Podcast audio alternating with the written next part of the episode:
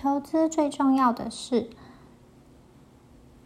霍华马克思的十项投资法则。投资最重要的是这本书是价值投资的经典，也是巴菲特的推荐书籍之一，是一本股神巴菲特读了两遍的书。那作者是霍华马克思，他是橡树资本管理公司的董事长及共同创办人。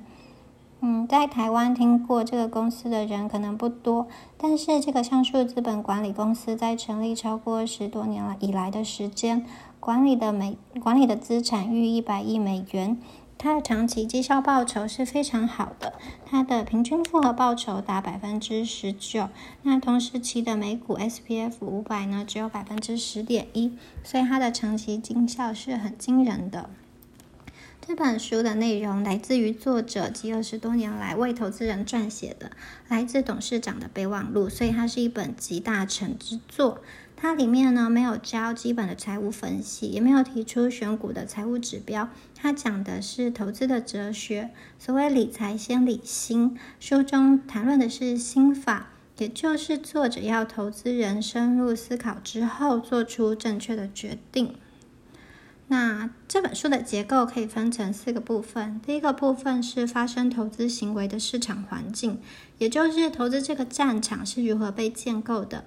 第二个部分是投资人的思维与行为，这部分是影响成功的一个关键因素。第三部分是投资人应该要做哪些事才能增进投资的机会。第四部分呢，则是投资理念的一个归纳。